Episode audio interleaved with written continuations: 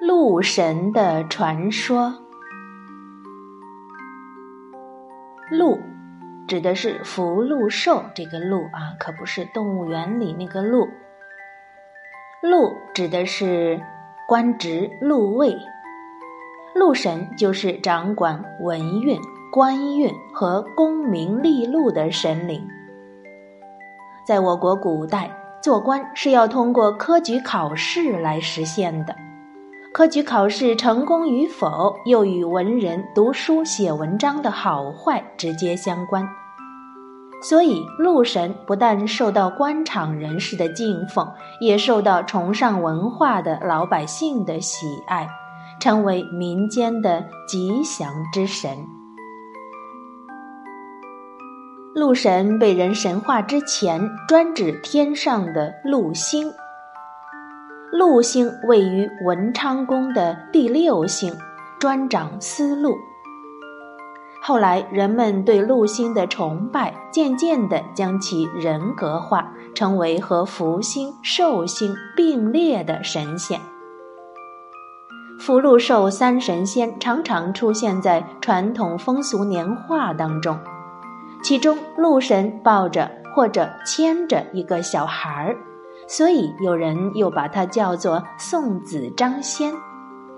在戏曲当中，也有“陆星抱子下凡尘”的唱词，可见陆神在民间受欢迎的程度。有关陆神张仙的故事很多，其中最有名的就是为唐朝宰相娄师德消灾的故事。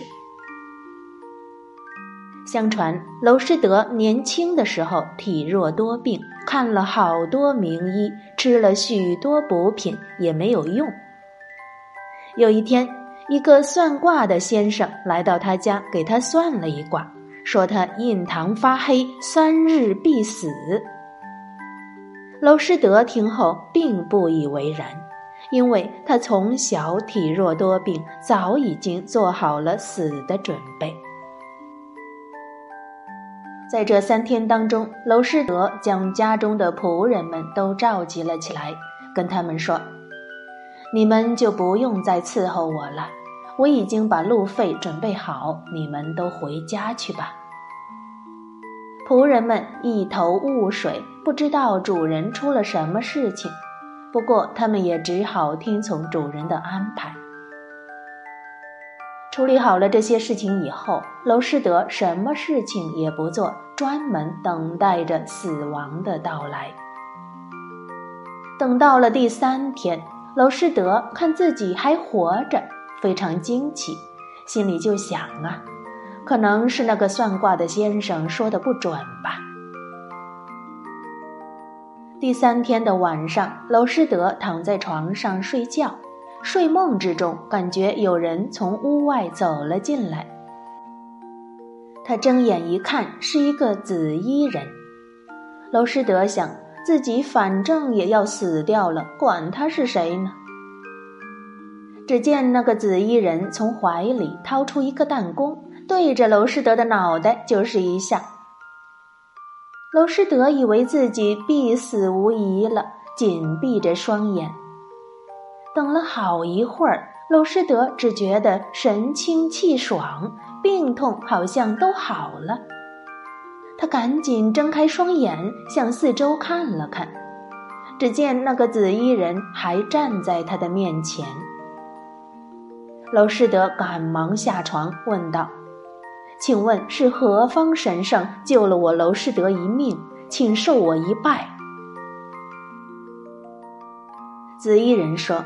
我是禄神张仙，你本应该高官厚禄，可是灾星盖顶，我是特来救助你的。娄师德半信半疑地看着紫衣人。紫衣人说：“你如果不相信的话，可以给你看看我的官禄簿。”说完，紫衣人就带着娄师德来到了一个小屋子里。在这个屋子里放着一本官禄簿，娄师德拿起来翻开查看。只见自己的姓名、年龄、籍贯、进士及第、当宰相的时间以及八十五岁的寿命都详细的记录在上面，心中不由得大喜。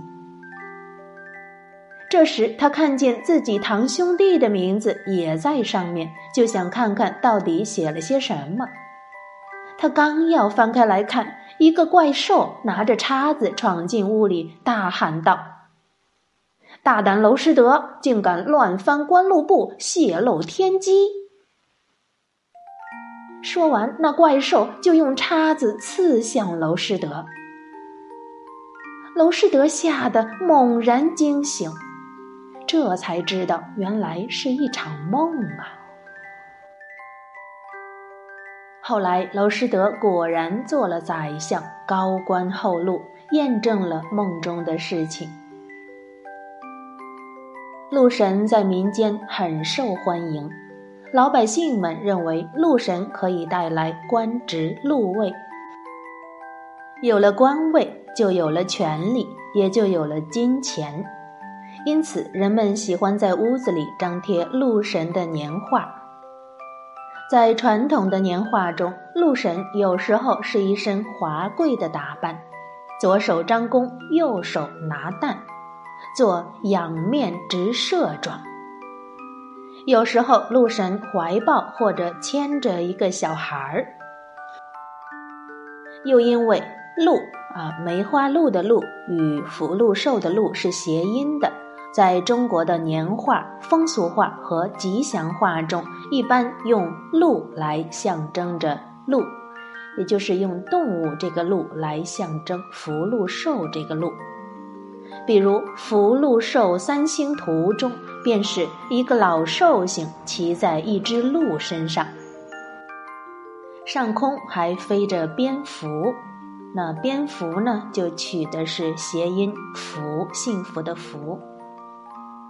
再如加官进禄的年画当中，就是一个官员用手抚摸着一头鹿。好了，关于鹿神的传说，我们就讲这么多。小朋友们，晚安。